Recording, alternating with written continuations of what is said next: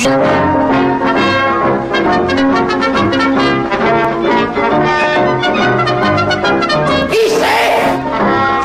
durs de la feuille.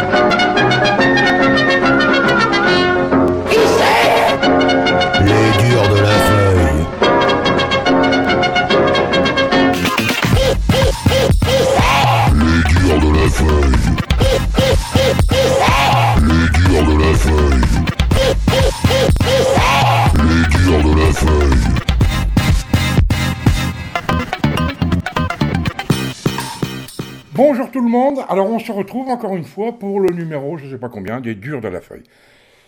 Euh, euh, numéro chargé cette semaine. Euh, tout, d'abord, je voudrais présenter quand même mes excuses aux adhérents de l'association La Feuille et à nos no- nombreux auditeurs, parce que, voyez-vous, et je pense que vous le savez maintenant, nous avons déménagé le monastère dans lequel se trouvent nos studios. Et, eh ben, il y en a deux, en tous les cas, deux qui n'ont pas supporté le déménagement. D'abord, c'est ma vieille chienne, Julie, euh, qui a 16 ans, et qui est maintenant aveugle et sourde, et elle a du mal à supporter le changement. Mais alors, il y a surtout cette foutue électronique, l'ordinateur, les machins, les trucs, qui n'ont pas du tout apprécié euh, et qui euh, ben, déraillent constamment, et donc on y travaille pour remettre tout ça en ordre. Ce qui explique que notre site la-feuille.org a quelques difficultés de fonctionnement, qu'il n'est pas à jour. On s'y emploie. Euh, c'est d'ailleurs c'est Olivier de Toulouse, un de nos membres les plus actifs, qui est en train de s'y coller. Alors donc on n'a pas pu répondre à tout le monde. Et en plus, alors j'ai appris que je pouvais être hameçonné. J'ai été hameçonné. Alors pour les puristes, euh, enfin les puristes comprendront, mais pour les autres, ça veut dire que j'étais piraté. Quoi. Il y a un pirate qui s'est introduit, donc je ne peux pas faire tout ce que je veux. Et on est en train de, donc de travailler à remettre tout ça en ordre complètement euh, pour euh, ben, voilà, vous fournir euh, notre émission et puis les services de l'association La Feuille dans les meilleures conditions. Et qu'est-ce que je voulais dire moi? Oui, ici, ah, si, on a appris en plus qu'on avait des auditeurs partout. Ah, non seulement en France, à travers nos radios associatives, enfin nos, les radios associatives qui, qui nous, qui nous font le plaisir de diffuser notre émission, mais on est écouté à Londres, en Irlande du Nord, euh, alors dans, dans le désert marocain, au Sénégal et maintenant à Ouagadougou. on est des vedettes internationales. c'est incroyable ça. Bon. Alors voilà, donc j'ai pas pu, je, je n'ai, cette émission va être un peu spéciale dans la mesure où je vous ai mis un petit peu plus de musique que d'habitude parce que j'ai tellement d'en- d'enregistrements qui ont été faits que je n'arrive pas à tout caser euh, en, une heure quoi. Et donc euh, là, je suis un peu coincé. Euh, vous allez entendre une- quelque chose qui, normalement, d'ailleurs, n'aura rien à faire dans notre émission, qui est quand même une émission qui parle de la nature. Mais euh, il y a une petite radio qui me plaît beaucoup, beaucoup, beaucoup. Une petite radio associative, mais une vraie radio associative. C'est-à-dire que tout le monde est bénévole là-dedans, d'après ce que j'ai compris. C'est une radio qui n'a aucun moyen financier, qui donc, ne fonctionne que via Internet. Ça veut dire aussi quand même que euh, tout un chacun peut l'écouter. Alors c'est Radio des Mondes en Basac. Alors je pense que c'est euh, pour l'écouter sur votre ordinateur, pour ceux qui en ont un évidemment. Euh, c'est ma radio web. On, va, tout, vous mettre, dès que ça sera réparé, on va tout vous mettre ça en lien euh, sur notre site. Alors, la musique qui- qu'il passe, je vous dis carrément, j'aime pas. J'aime pas du tout. Mais alors, par contre, il y a les émissions du mardi et du vendredi que je vous recommande absolument. Non pas pour la musique, sauf si vous aimez bien la musique de boîte, bah, il en faut pour tous les goûts. Hein. Vous savez, les musiques de boîte de nuit, tout ça, les jeunes, les jeunes, ils dansent et tout ça, et des machins, des, trucs qui, qui ils font mal aux oreilles.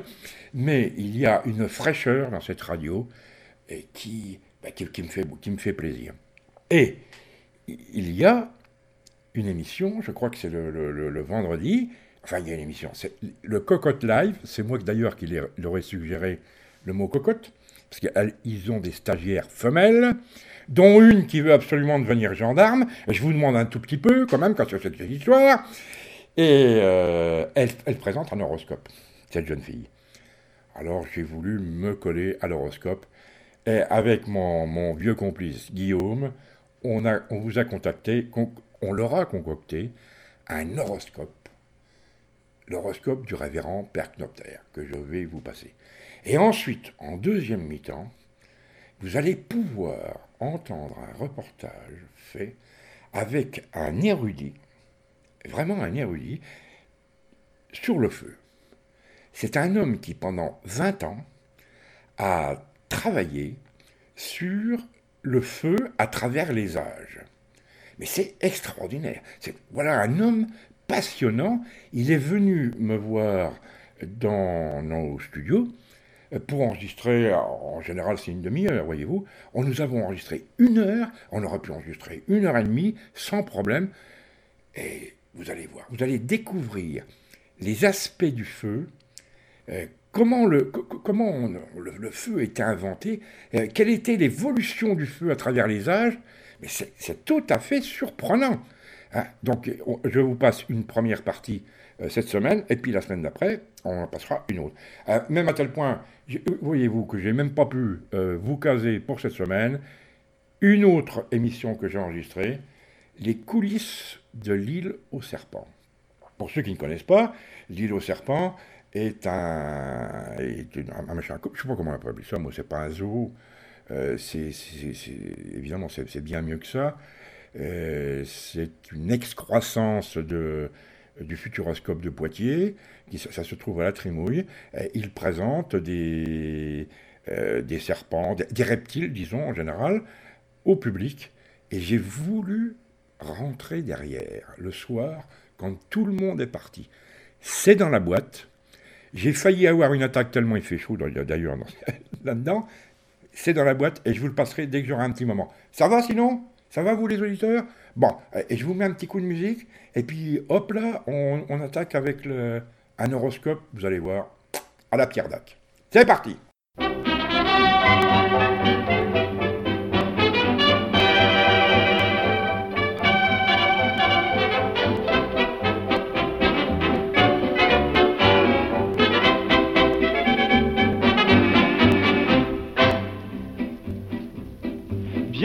frein qu'on chante au concert, soit souvent bébête. Si l'on est content, on dit en sortant, c'est idiot, mais c'est marrant.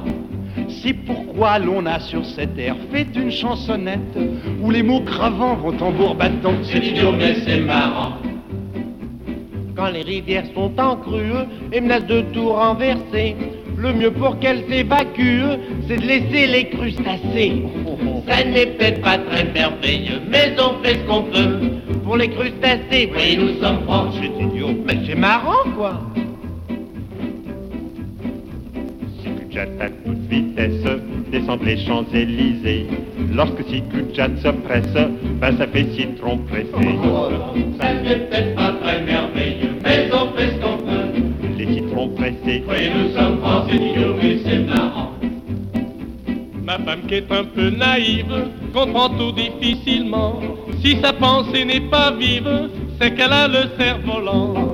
Ça n'est peut-être pas très merveilleux, mais on fait ce qu'on peut. A le cerveau lent, oui, nous sommes francs. C'est idiot. Ah oui, alors? Les autocars en montagne, souvent culbutent. Mais c'est surtout en Espagne que l'on voit le caramba. Ce peut-être pas très merveilleux, mais on fait ce qu'on peut. Pour le caramba, voyez, nous sommes francs. C'est idiot, mais c'est marrant. Oh non, non.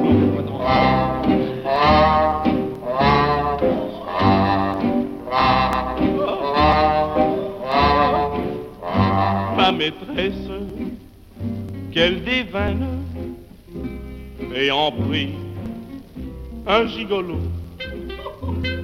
Comme nous passions près de la Seine, j'ai jeté la menthe à l'eau.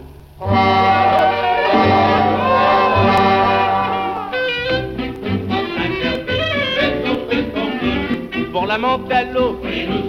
C'est idiot, mon pauvre Mais, c'est marrant, mon pauvre vieux. Fais mieux. Allez, allez, à toi, vas-y. C'est pas difficile. On va voir. voilà, voilà. Je, bien. Rencontrant un jour, ren- rencontrant, euh, euh, euh, c'est idiot, j'ai oublié les paroles. Attends, rencontrant, c'est ma, euh, ren- ren- rencontre, un- euh,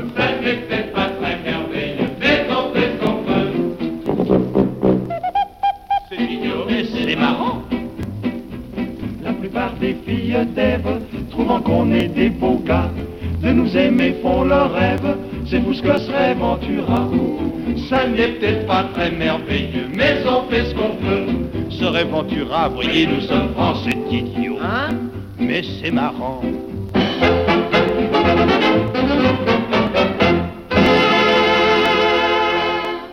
Mesdames, messieurs, mesdemoiselles, les durs de la feuille n'hésitant devant rien et devant la demande générale, ont décidé de vous présenter une rubrique sur l'horoscope. Il y a beaucoup de gens qui croient à ces, histoires de planètes et de signes, de décans et de machins et de trucs que je ne comprends rien. Et comme je n'y comprends rien, j'ai fait appel à un mage un, un- un lama qui nous vient du Tibet et qui est installé sur le plateau de Mille Vaches. Plateau de Mille Vaches, pour ceux qui ne connaissent pas, à proximité de Brive-la-Gaillarde. Et c'est d'ailleurs pour ça que je dédie spécialement cet horoscope à Radio des Monts en Bazac et une de ses présentatrices vedettes, Madame Olympe, qui ne rêve que d'une chose, c'est d'être gendarmette. Les femmes sont des animaux étranges. Allez, je sonne à la porte.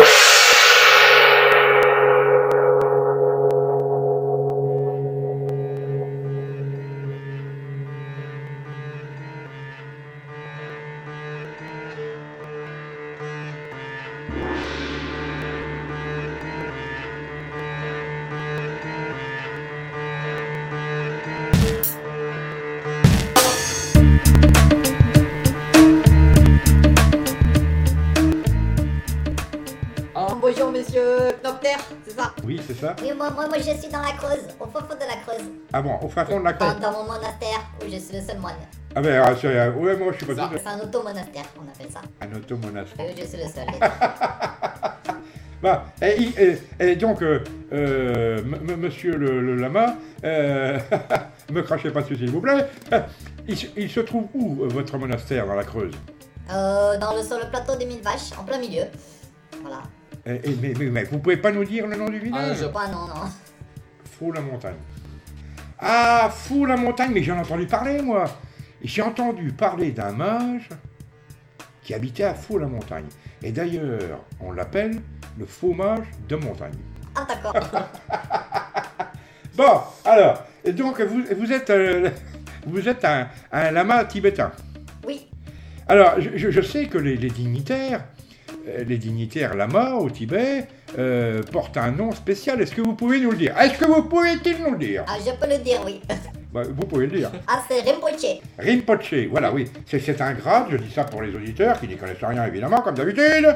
Bon, c'est un grade. Le Rinpoche, c'est un des plus hauts grades, c'est même le- quasiment le plus haut avant, avant le Dalai Lama. Euh, D'accord, donc vous êtes un, vous êtes un Rinpoche. Et euh, quel est votre nom de famille, s'il vous plaît? Alors, mon nom de famille, c'est Wuong. Pardon? Wuong. Vous, Hong Oui. Ah, D'accord. Est-ce est-ce que dans votre pays, vous avez un prénom? Est-ce qu'il est us- d'usage d'avoir un Ah prénom? oui, mon prénom, c'est Igor. Igor. Donc, si j'ai bien compris, vous êtes le Rinpoche, Rinpoche, vous Hong Rigol.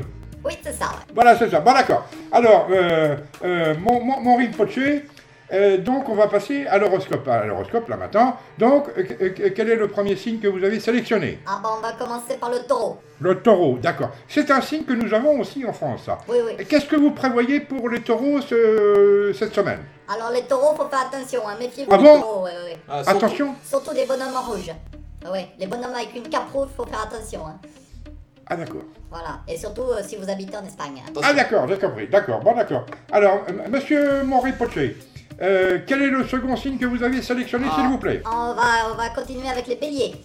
Les béliers, on a ça aussi en France, et surtout dans la région où nous vous accueillons, la- où vous habitez, la Creuse, etc. Toutes ces les régions où on a des moutons. Donc le bélier. Alors, les béliers, attention aussi encore. Hein. Faut faire attention. Oui, oui. Si votre berger habituel s'appelle Panurge, évitez les précipices. Attendez, si, si mon, mon berger habituel ça- s'appelle Panurge, c'est bien Oui, ça oui, c'est ça. ouais. Ah d'accord, vous, euh, vous, vous êtes cultivé quand même. Alors je- il y a peut-être beaucoup de- d'auditeurs qui vont pas comprendre le- les moutons de Panurge, je vous le dis, moi bon. Alors, monsieur Maurice Poché, ensuite, Ah, on va continuer avec les gémeaux. les Gémeaux. Alors, les gémeaux, vous savez que ça, que ça signifie jumeau. Oui, oui, oui, oui. je- On dit d'ailleurs euh, gémellaire. La gémellité, c'est le- l'état d'être jumeau, d'avoir un jumeau. Alors, pour les femmes de ce signe, ne vous séparez pas de votre étui. Euh, J'ai du mal à comprendre. Alors, euh, les- donc, les, les femmes du, les femmes des Gémeaux, des Oui, oui, jumeaux. oui, oui. Eh, eh, Monsieur Oui. comment appelez-vous, s'il vous plaît, les femmes des jumeaux? Bah, les jumelles. Ah, d'accord, il est, il est trop, il est vareux, il est unique. Ensuite, Monsieur Maurice Poché, On va continuer avec le poisson. les poissons. Oui. Alors, les poissons, bah, évitez la mer d'huile. Enfin, surtout pour les sardines aussi. Oui, bon, d'accord. Bon, d'accord. Bon, d'accord. Je- Bon, je sais plus quoi dire. moi. On continue? On continue. avec les cancers. Les cancers, oui. Alors, vos métastases sont en bonne voie. Alors, on, on passe à un autre signe? Oui, on, passe à les, on passe au sagittaire maintenant, avant de vous servir. Euh, De nous servir un coup à boire? Ah, les sagittaires avant de s'en servir. Bon, d'accord. Alors, on va passer au signe du révérend Père Noctaire maintenant. À moi-même, oui. personnellement Ah Oui, c'est le, c'est le signe, c'est un signe un peu particulier. Hein. C'est Ah 8 ouais ascendant poulpe. Oui, moi je suis huître à 100 ans de poulpe. Alors, est-ce que vous avez des, des prédictions? Pour moi, ça m'intéresse. Euh, moi, personnellement. euh, alors, Oui, qu'est-ce on- qui va se passer? On- on arrive bientôt aux hautes marées d'équinoxe qui auront une action bénéfique et aératoire sur vos poumons. Et vous voulez dire par là que je fume trop, quoi, si j'ai bien compris. Oh, juste un petit peu. Bon, et, et- et, euh, donc on, a- on arrive euh, à la fin, non? Oh, bientôt, oui, oui, on, Bientôt. Va, on va faire, Parce que jusqu'à présent, moi, j'ai foutu la trouille un petit peu. on Hein. va faire un dernier signe. Oui. Voilà, un signe, c'est gendarme ascendant militaire. Ouah, non, mais là, on va avoir des ennuis, là. Non, non, non, mais c'est fini là. On va avoir des ennuis. Alors, gendarme, mais c'est un signe, ça? Chez nous, c'est un signe. Ah, ah d'accord, au Tibet. Ouais, pas Non, non, dans la Creuse. Dans la Creuse. Bon. Alors, gendarme ascendant militaire. Alors, les récentes manifestations populaires vous ont mis à genoux. Repos la classe. Ah bon, d'accord. Bon, bah, ben, écoutez, mon ripoché, euh, je me rappelle plus votre nom, vous, vous pouvez me le rappeler, s'il vous plaît? Et moitié, vous, on rigole. Ah, d'accord. Bon, je vous remercie beaucoup d'être venu, et à la prochaine fois. Au revoir.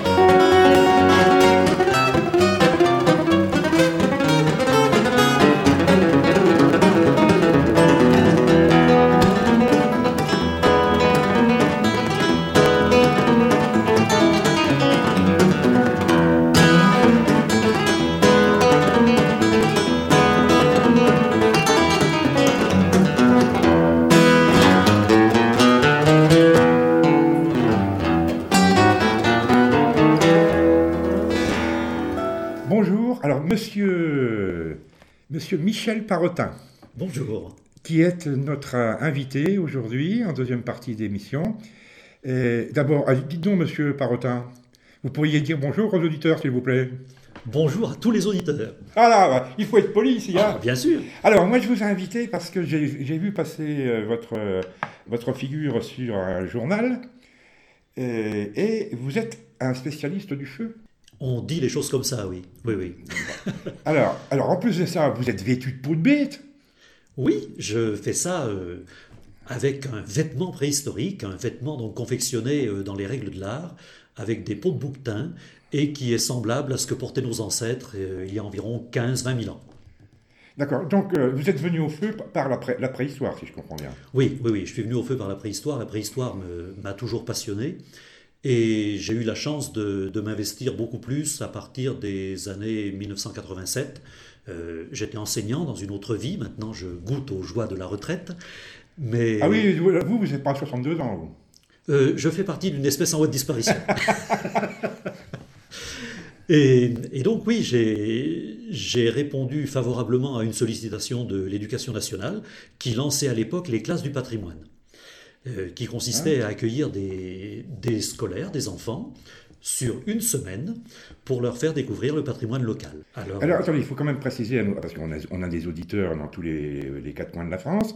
Et vous êtes, où est-ce que vous avez pratiqué ça? Alors, euh, très près d'ici, à Argenton, Argenton-sur-Creuse. Alors, Argenton-sur-Creuse, dans le département dans de l'Indre. voilà.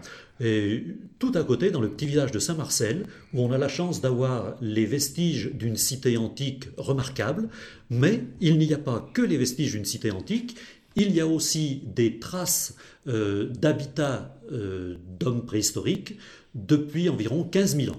Voilà, Ah oui, d'accord, 15 000 ans. Donc, 15 000 ans. c'était, euh, c'était le Magdalénien. Donc il y avait là, encore à, la- à la- cette époque-là, Néandertal et Euh, Cro-Magnon. Cro-Magnon. Cro-Magnon. Uniquement donc l'homme moderne. Oui, oui, l'homme moderne. D'accord. Oui, oui, avec l'homme moderne.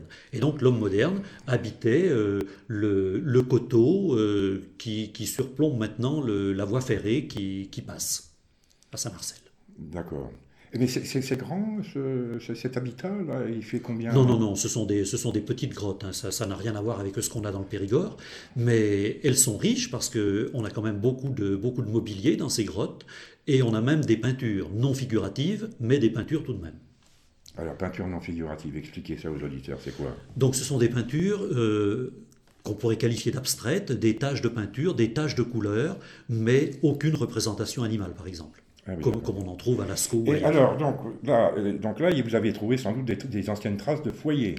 Alors oui, bien sûr, euh, des charbons de bois, des os calcinés, bien sûr, il y en a, oui, oui. Mais l'idée, c'était d'essayer de faire découvrir aux scolaires euh, la vie de nos ancêtres, que ce soit de l'Antiquité ou de la préhistoire, en essayant de les immerger le plus possible euh, dans les conditions de vie de l'époque. Donc en leur, en leur faisant pratiquer différents ateliers. Et l'atelier feu, bien sûr, est devenu un atelier absolument incontournable. En fait, c'est un petit peu ce qu'on fait, nous, avec nos opérations survie à la Ah, Association oui, un, un peu. On, on est un peu plus soft parce que vous comprenez bien qu'on ne pourrait pas emmener les enfants euh, en pleine nuit euh, sans, sans toile de tente, euh, sans tout ça. Ah oui, donc vous dites, oui, c'est un peu plus soft que nous, nous, oui, on est un, on est un peu pire, quoi. Oui, c'est ça, c'est ça, c'est ça. Mais mal- malgré qu'on fait de la cueillette, comme les zones préhistoriques faisaient, euh, on mange beaucoup de choses qu'on va ramasser, euh, des plantes, des fruits. euh, Bien sûr. euh, sauf que, bah, évidemment, nous, on n'a pas le droit de chasser, Mhm. euh, puisque euh, la, la loi dit qu'il faut un fusil. et Bon, Voilà. bon n'en parlons pas. Ouais. Et donc, c'est comme ça que vous vous êtes intéressé aux techniques du feu, Oui, par oui, ce oui. biais-là. par ce biais-là. Enfin, ça m'intéressait depuis très, depuis très longtemps, mais j'ai eu la chance de pouvoir assouvir ma passion dans mon métier. Donc, c'est c'est une réelle chance, oui. Oui, oui, c'est une chance. oui. Et, donc, euh, je me suis beaucoup documenté. J'ai eu la chance euh, d'avoir euh, d'avoir des, des gens autour de moi qui avaient la même passion. André Rigaud, qui, qui était reconnu dans, toute la région ici comme, comme un grand préhistorien. Il était enseignant lui aussi à l'origine. Il nous a malheureusement quittés récemment. Mais avec lui, on a, on a, beaucoup, on a beaucoup travaillé sur, sur le feu. Et puis il y, a des, il y a des archéologues qui ont fait beaucoup dans les années 80, je pense notamment à Colina Girard, un archéologue bordelais, qui a fait des recherches excellentes et des expérimentations excellentes. Euh, il, a, il a publié tout ça dans, dans un livre qui s'appelle Le feu avant les allumettes.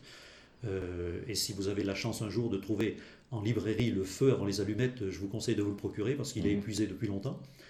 Mais, mais grâce à tous ces travaux-là, on, a pu- on a pu expérimenter et, et on a pu faire euh, beaucoup de fumée avant de faire du feu. Parce que Oui, oui, il y a certains de nos stagiaires qui en savent quelque chose, puisqu'on leur apprend à faire du feu à- avec, avec l'aide d'un- petit arc, et il y en a beaucoup qui sont désespérés. C'est vrai qu'on a beau tourner ce sa- satané bâton, il y en sort plus de fumée que de flammes de cette Et oui, histoire. hein. et oui, oui, ça c'est, c'est malheureusement comme ça que les choses commen- commencent. Et, et j'ai l'habitude de dire que le feu, ça se mérite. Maintenant, euh, n'importe qui en une seconde euh, fait craquer une allumette ou, ou un briquet et on, a, et on a une flamme en une seconde. Non, le feu, ça se mérite. Oui, je suis assez d'accord avec vous, moi. Voilà. Il est pas fou, cet homme-là, quand même. Ah, Hein pas tout à fait, je crois pas.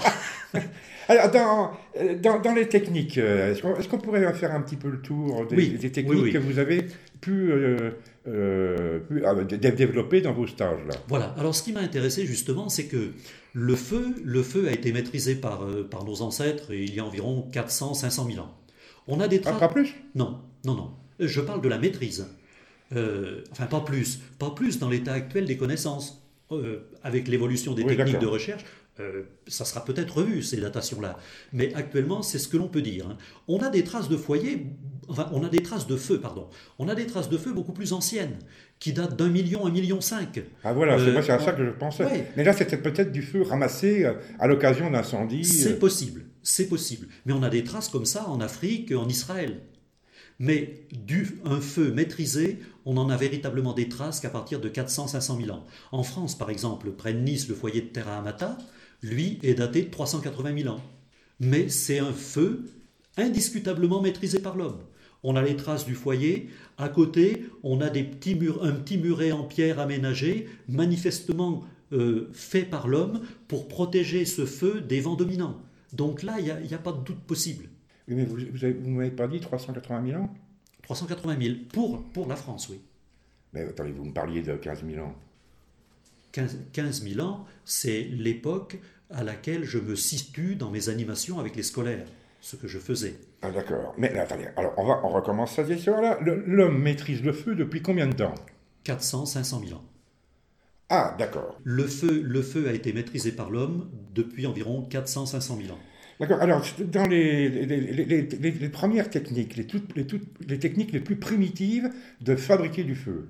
Alors, là aussi, la réponse, la réponse est complexe, parce que euh, on peut parler de ce qui est mis au jour dans les fouilles. Donc, en se basant sur ces éléments-là, qui sont les plus fiables, Mhm. on va dire que depuis 100 000 ans, nos ancêtres utilisaient la percussion de- du minerai de fer, de la pyrite, de la marcassite, contre du silex. Ça, on en a des preuves attestées dans les fouilles. 100 000 ans. D'accord. Alors, on va quand même préciser pour les auditeurs euh, déjà que euh, il y, a- il y a une image qui circule dans la tête des gens. C'est les deux silex qu'on frotte et qui font Ah. une étincelle. C'est un véritable scandale. que de con- que- Je le savais. Ah mais oui, euh, continuer à dire ça, c'est scandaleux. Alors, bien sûr, c'est c'est une image, c'est une idée qui a été véhiculée pendant, pendant des tas, des tas et des tas d'années. Mais il est vrai quand même que si on percute deux silex, on va, on va, on va produire une étincelle. Ouais. On va produire des étincelles, mais on produit des étincelles de lumière. Oui, Et une étincelle froide, moi je dis. Voilà, des étincelles froides, des étincelles de lumière et pas des étincelles de chaleur. Voilà. Donc, donc des étincelles qui ne sont, qui ne sont pas capables d'allumer euh, des petites brindilles, qui ne sont pas su- susceptibles d'enflammer un Non, matériau. Non, elles n'enflammeront rien du tout parce que le silex contient, et contient bien sûr de la silice, une silice qui est saturée en oxygène et donc qui ne donnera jamais rien au niveau chaleur. Alors, donc, donc ce n'était pas silex contre silex, mais silex contre marcassite, contre un, un minerai de fer. Voilà, c'est ça. Alors, pour- pour- pour- pourquoi ça marche mieux alors avec le minerai de fer? Ah, pourquoi ça marche mieux? Parce que dans le minerai de fer, les particules de fer contiennent du carbone, et donc la percussion sur le carbone au contact, au contact ça de l'air va permettre de produire des étincelles qui vont, enfin, des étincelles donc de chaleur. Voilà, des étincelles chaudes qui, elles, peuvent enflammer. qui, elles, peuvent enflammer. Le, le, le briquet préhistorique moderne qui produit des étincelles chaudes susceptibles de faire du feu, c'est la disqueuse. Quand vous tronçonnez un morceau de fer avec une disqueuse, vous avez des étincelles de chaleur.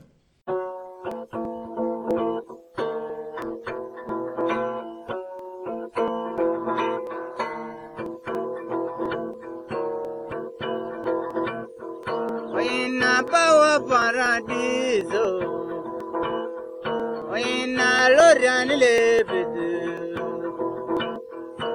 ina roran langa ba ina wano gume jida ina nebula ranga dor ina lazara bawo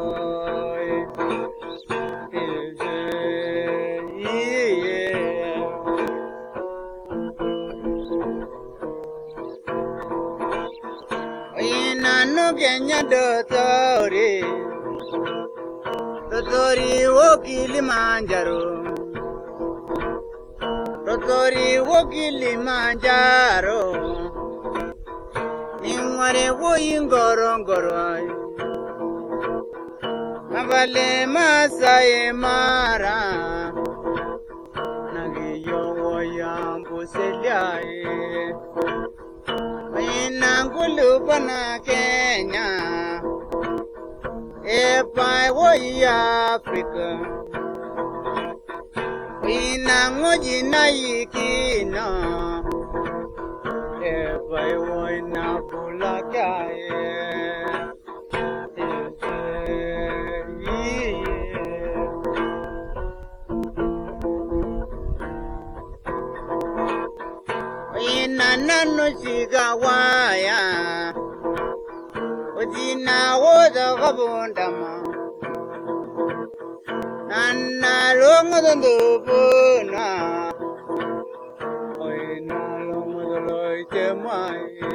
Alors donc, le, donc le, premier outil pour fabriquer le feu, c'était donc euh, la percussion euh, d'un minerai de fer, marcassite ou pyrite, contre du silex. Mais cependant, cette marcassite ou cette pyrite, on ne la trouve pas n'importe où. Non, bien sûr que non, mais ça veut dire par là même que nos ancêtres avaient une connaissance euh, beaucoup plus pointue de la nature que nous et qu'ils savaient reconnaître euh, ces éléments-là dans la nature. mais ça veut dire aussi qu'il devait y avoir quelque part un commerce. Mais bien sûr que oui. Il y, avait, il, y avait, il, y avait, il y a des zones où on en trouve. Par exemple, on ne va pas trouver de, de, de pyrite de fer euh, dans, dans les terrains du, du- du secondaire ou du tertiaire. Bien sûr que non. Bon, et- mais, mais par contre, là, en grosso modo, mettons, c'est tout le bassin parisien. Et euh, donc, il y avait bien des hommes préhistoriques qui habitaient là-bas. Et donc, s'ils voulaient faire du feu comme ça, il fallait bien qu'ils se pro- pro- procurent le minerai de fer par des échanges avec d'autres tribus ou d'autres clans. Bien sûr que oui. Et il y avait énormément de commerce, beaucoup plus qu'on peut Et vous l'imaginer. voyez, ça, c'est aussi c'est une image que l'on a de l'homme préhistorique qui est, qui est tapis planqué dans sa caverne. Pas du tout.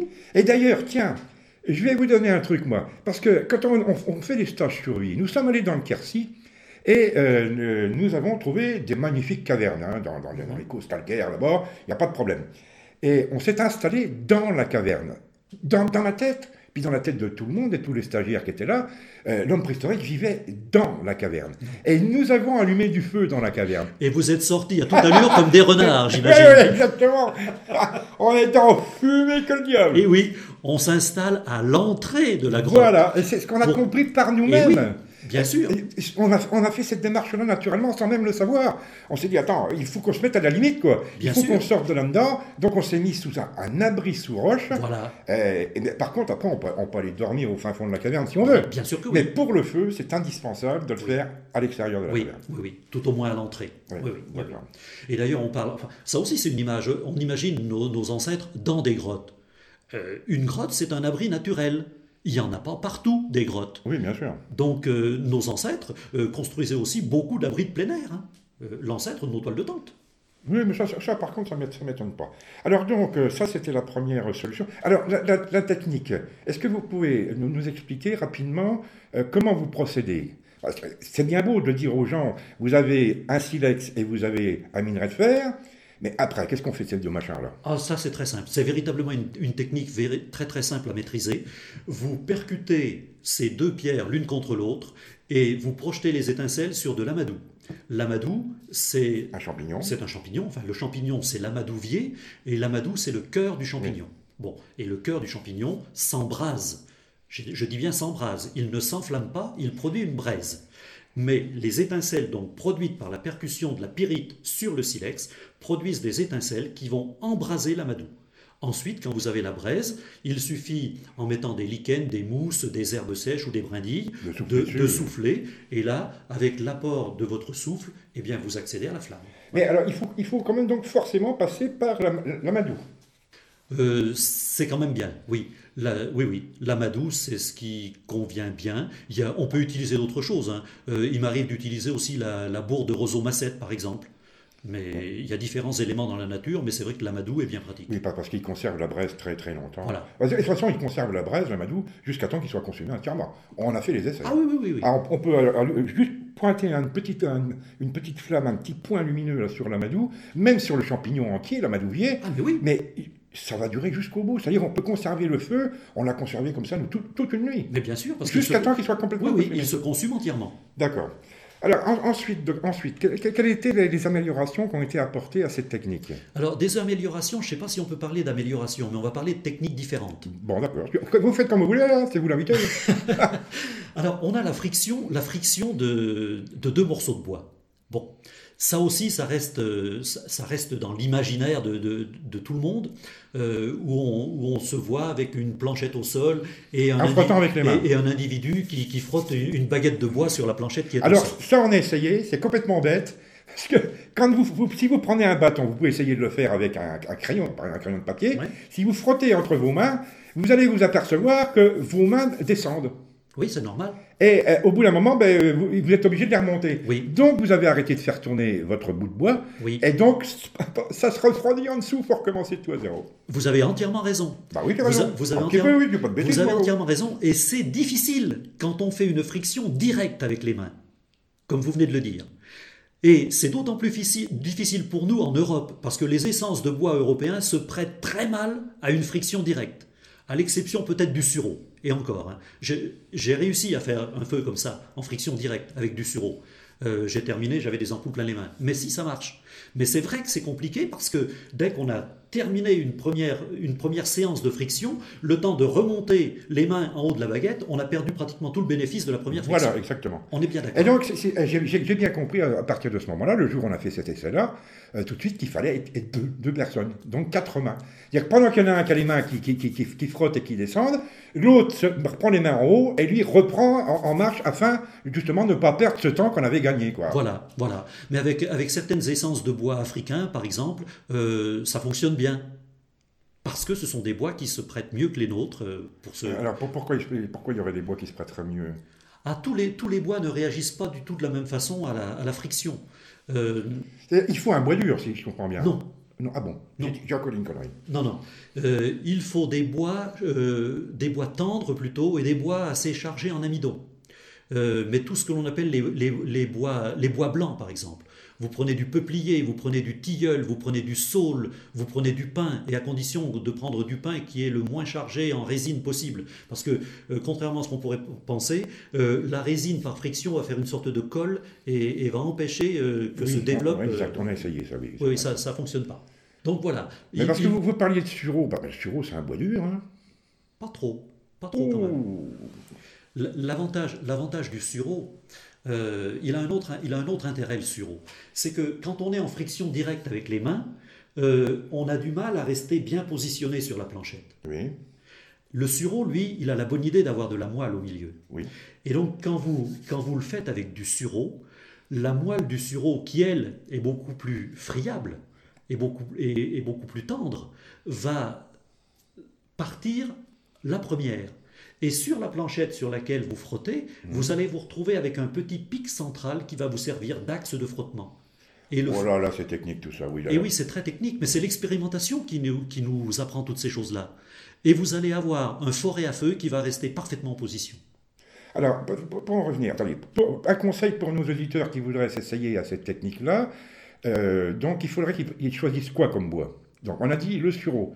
Alors par contre, les auditeurs, j'espère que vous savez reconnaître un sureau d'un autre, alors mais vous vous débrouillez. Hein. Oh oui, oui, là quand même, Bon. oui. Alors, ici, en, en France, qu'est- qu'est-ce qu'on pourrait trouver? Donc du sureau, Euh, en, Fran- en France, Ensuite. en France, le mieux, c'est d'essayer avec euh, le tilleul. le tilleul, oui, qui est un bois tendre. Bah, Oui. Le tilleul, tout le monde connaît, j'espère. Ah oui, oui. Et on peut faire tilleul contre tilleul. hein. Tous les bois que j'indique, là. Ah oui, mais attends, on- attends, attends, attends, attends, pas de panique, on parle déjà du truc qu'on fait tourner, parce qu'après, c'est vrai qu'il y a le, le- coup de la il y a planche. la planchette en bas. On, on finit, alors le, le- le tilleul, Le tilleul, le saule, Oui, le saule, bon, tout le monde connaît. Donc, euh, par exemple, avec du, du, du saule pleureur, c'est bon? Oui, oui. Bon, alors les, les auditeurs connaissent le saule tilleul, le saule pleureur. Oui. Euh, le Verne ou l'Aulne, ça dépend si on donne son nom gaulois ou, ou romain. Oui, c'est le même arbre, hein, pousse au, bord de l'aulne- la- au bord de l'eau. Voilà, l'aulne glutineux qui pousse au bord des, des rivières. Voilà. Et vous savez, c'est un arbre euh, qui, qui, qui, qui- ressemblerait de, de loin à un chêne, c'est-à-dire qu'il a des, il a des feuilles vertes qui tombent en hiver, mais par contre, il fait des fruits un petit peu bizarres qu'on appelle des strobiles, et qui ressemblent à une petite pomme de pin miniature. Donc, de cette façon, vous, vous, vous- pourrez le reconnaître, vous ne pouvez pas vous tromper.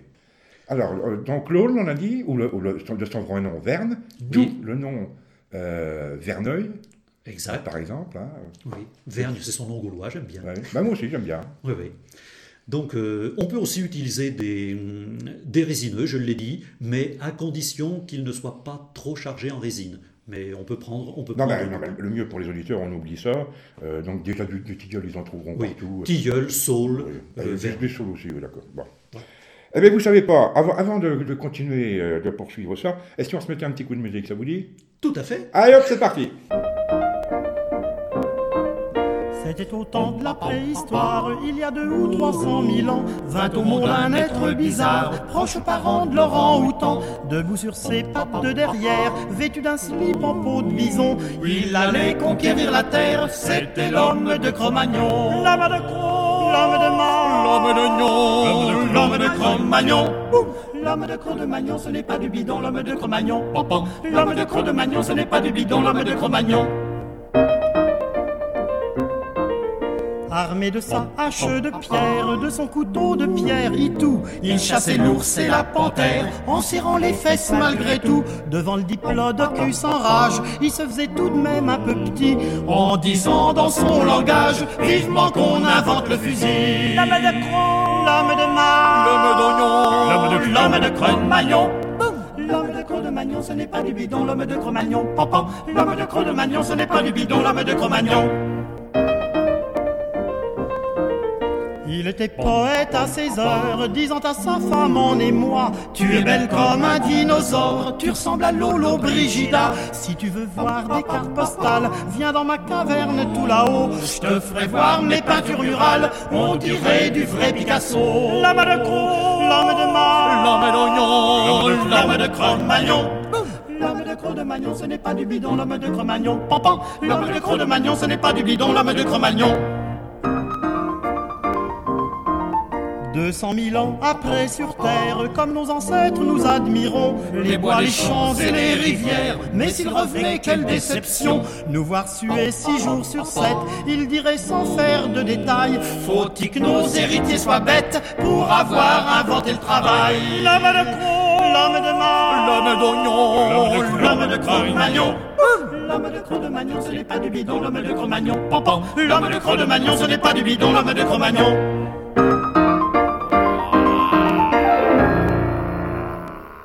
Bien, alors on, on est revenu avec monsieur Michel euh, Parotin et on vient de dans la précédente euh, dans le précédent round là, on vient de parler donc des, des- des- des- de, de l'allumage du feu en faisant tourner un, un bois contre un autre. Alors on en a vu avec vous les, les types de bois qu'on peut utiliser pour faire euh, ce, ce, ce bâton qu'on va Oui. mettre de façon verticale et qui va frotter sur un autre bâton. Alors par contre là c'est la planchette qu'on met en dessous. Voilà. Alors cette planchette là. Alors la planchette qu'on met en dessous, elle peut être du même bois. On peut très bien frotter vergne contre vergne, tilleul contre tilleul, saule contre saule, Ah bon mais, on, mais on peut, mais on peut les mélanger. On peut très bien euh, frotter une baguette de tilleul contre une planchette de saule, euh, ça marche très bien. On peut aussi utiliser, j'ai oublié tout à l'heure, euh, si on veut être fidèle à Pline l'Ancien, euh, on- Ouais, puis l'ancien il a raconté que des conneries. ah, pas toujours, le lierre, Ah oui, la planchette de lierre en dessous. planchette de lierre, planchette de lierre et même baguette de lierre, ça fonctionne très bien. Alors, nous, on pensait qu'il fallait utiliser une baguette en bois dur et une tablette en bois tendre. Et d'ailleurs, nous, notre expert du feu à nous, alors, Guillaume utilise, lui, des baguettes de laurier sur des planchettes de lierre. Il prétend que c'est ça qui marche le mieux. Ben, J'aurais tendance à dire aussi que chaque, euh, chaque expérimentateur a tendance à dire que ce qu'il utilise lui, c'est ce qui marche le mieux, d'accord. parce que ben, parce qu'on s'habitue aussi au matériel que l'on a. Alors, le, le lierre, il suffit tout simplement, quand on dit une planchette, c'est une planchette vite fait dégrossie, quoi. hein. Ah oui, oui, oui, quand on Hein dit une planchette, c'est Bon, un morceau alors. Et ap- après, on, on- met le, le bâton, je suppose qu'il faut le tailler en pointe, le bâton. Bien vertical. sûr. D'accord. On le taille en pointe. Des deux côtés. Et pourquoi les deux côtés Ah, pourquoi des deux côtés? Parce que ça va Je vous remercie de m'avoir posé la question. Parce que les, le morceau de bois, donc le, le bâton, va s'user en frottant sur la planchette et va user aussi la planchette. Les deux morceaux de bois vont s'user mutuellement. Mais il faut qu'on exerce une pression sur le bâton. Et donc pour exercer une pression sur le bâton, on va appuyer avec la main en haut. Et puis on va se, trouver- on va se trouver la main là-haut. Et on va se trouver la main, donc il faut une protection. On va se protéger avec un os, avec euh, un coquillage, Un coquillage, etc. Bon. Mais il faut aussi, si on veut être efficace, éviter la surface de frottement en haut, au niveau où on appuie sur le bâton. Donc on a tout intérêt à le tailler en pointe là aussi pour avoir Ouais, un ouais, frottement minimum. D'accord, d'accord, là j'ai compris là. Et la, la- est-ce qu'il faut faire des trous d'abord dedans ou quoi? Ou Alors, on y va direct comme ça? Non, non, non. C'est bien de pointer justement. De pour- faire un avant-trou. Oui, un léger, mais de façon à ce que le forêt, lui, soit bien positionné au départ. Et, et qu'il ne, et- et qu'il ne quitte pas euh, sa position au moment où on se met à frotter. Et alors, alors donc, en- maintenant, on est en train de tourner notre bâton et qui appuie sur notre, notre petite planchette en dessous. Et comment le feu va se produire? Alors si on ne donne pas d'explication complémentaire à ce qu'on vient de dire, il ne va jamais rien se produire. Ben, C'est pour ça que je vous pose la question. Eh ben Alors allez-y, vous n'êtes pas venu pour rien, non? Sur la planchette, à la base de la planchette, là où tourne le forêt, il faut dégager une petite goulotte, Oui, de façon à ce que la sueur produite par le frottement des deux morceaux de bois oui, puisse s'écouler dans cette goulotte et tomber au sol. oui. Et c'est seulement là où va se produire la braise. Parce que la braise ne peut pas se produire à l'endroit où se frottent les deux morceaux de bois. Ils s'épousent tellement bien qu'il n'y a pas de place pour l'air. Et s'il n'y a pas d'air, il n'y a pas de combustion. Donc on va avoir une combustion légèrement sur le côté du forêt, là où la sueur tombe. Et quand on observe ce qui se passe au moment où on frotte notre morceau de bois, on va pouvoir s'arrêter parce qu'on ne va pas non plus euh, faire tourner le morceau de bois pendant une demi-heure ou une heure. Il faut bien qu'on sache à quel moment la braise est en train de se former. Donc la braise est en train de se former à coup sûr à partir du moment où la fumée s'élève, non pas de l'endroit où les deux morceaux de bois frottent l'un contre l'autre, mais au moment où la fumée s'échappe du petit tas de sueur Ah, sur le côté. Et à, et à ce moment-là, on peut arrêter de tourner parce que l'affaire est gagnée. On a une braise, on n'a pas encore gagné le feu, mais on a la première étape. Alors d'accord. Alors ensuite, allez-y, parce que moi, euh, j'ai une gamelle à faire cuire et Eh ouais. j'attends le feu là. Alors ensuite, eh bien ensuite, il suffit. Alors, pour que ce soit plus pratique, sous la planchette, en général, on met une écorce de façon à ce que la sueur tombe sur une écorce et qu'on puisse la récupérer euh, facilement et la tenir. Donc, la sueur fumante, on dépose dessus des lichens, des herbes sèches, euh, des copeaux de bois. Et on peut y déposer des petits morceaux d'amadou. Bien sûr que oui. Euh, ça, c'est c'est pour un peu plus de confort. Euh, J'en mettais au début, il y a belle lurette que je mets plus d'amadou, euh, je passe. euh, mais oui, on peut en mettre euh, par précaution, oui, oui. Et en soufflant, eh bien, en soufflant, on va arriver à la flamme. Ah oui, d'accord. Parce qu'il faut l'oxygène que l'on apporte en soufflant va permettre de passer une braise fait environ 350 degrés. Pour arriver à la flamme, il faut monter à 600. Donc on va monter à 600 degrés par une suralimentation en oxygène. Voilà. D'accord. Bah mon petit gars, c'est vous êtes technique, hein Ah mais j'ai dit que ça se gagnait le feu. Ça se mérite. Il sait de quoi j'ai envie.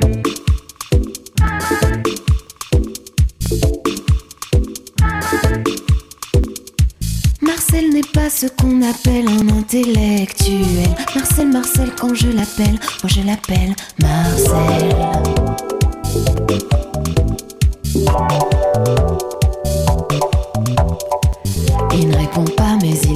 De sa démarche gauche et l'on peut voir dans son regard.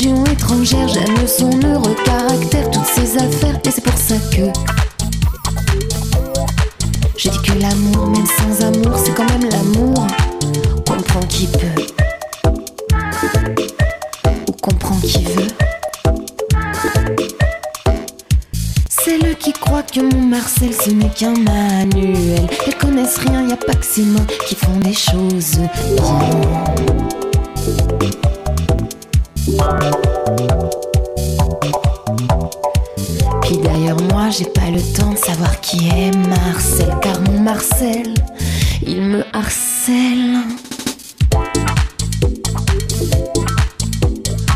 Marcel, Marcel, Marcel, Marcel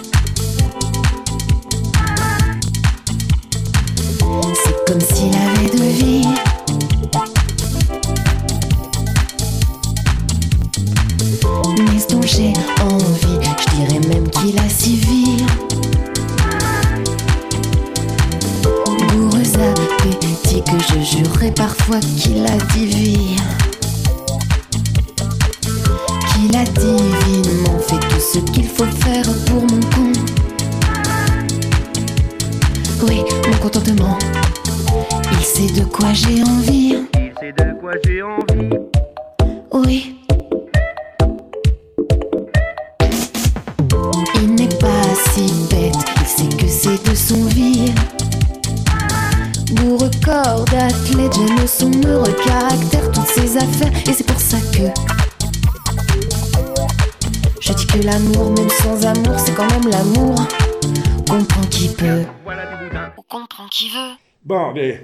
Écoutez, euh, on arrive là, je ne sais pas si je vais pas encore avoir beaucoup de temps.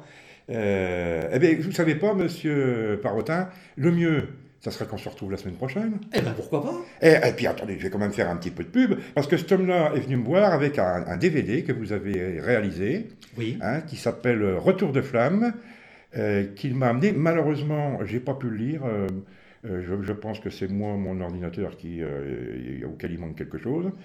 Et donc c'est un, un DVD que vous vendez. Et d'abord, combien vous le vendez? Allez, tout de suite, on, a, pas- on parle porte-monnaie. 12 euros, voilà. 12 euros, c'est pas cher. Donc, ça dure combien de temps? Ça dure exactement 37 minutes. 37 minutes Alors, je- j'explique quand même rapidement le titre, Retour de flamme.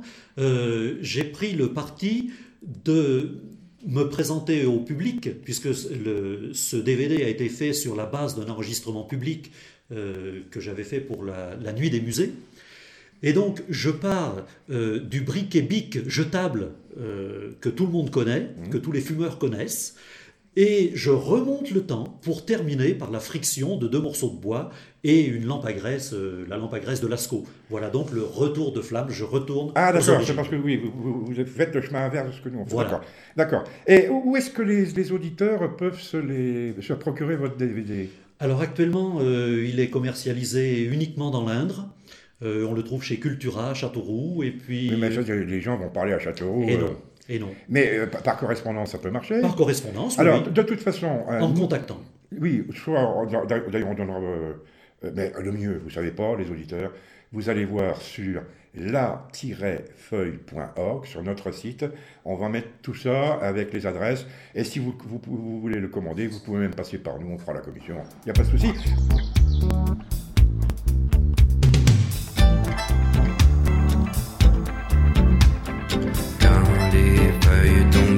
Le jardinier les remontait. Quand les feuilles s'envolaient, le jardinier les recollait. Mais où est passé le jardinier? Est-ce qu'il dort pour oublier? Où est passé le jardinier? Est-ce qu'il dort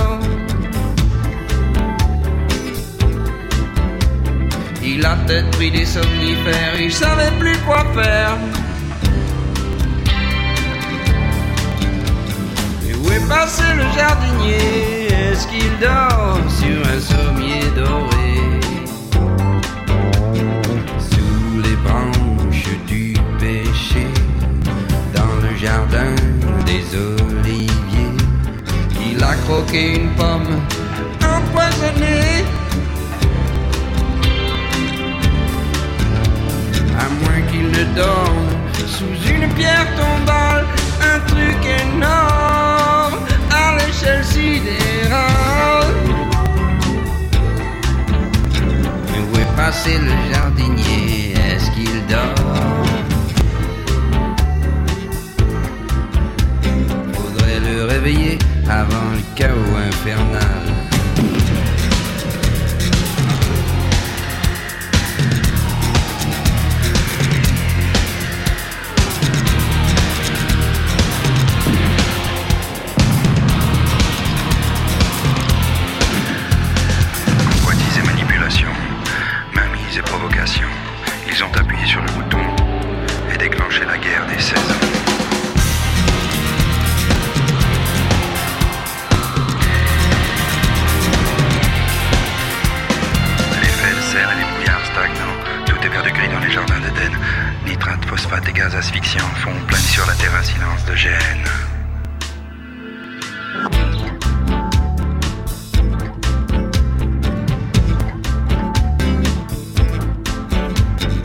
Où est passé le jardinier? Est-ce qu'il dort? Il est fatigué. Où est passé le jardinier? Est-ce qu'il dort? Il faudrait le prier, il faudrait le prier, faudrait le prier de se réveiller.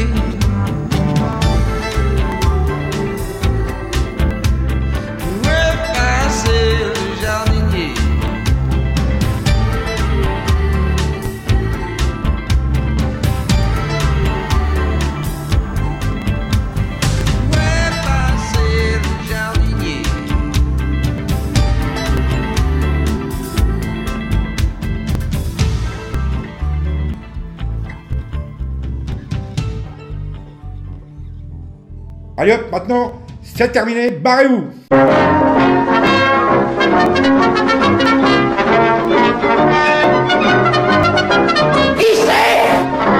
Les durs de la feuille.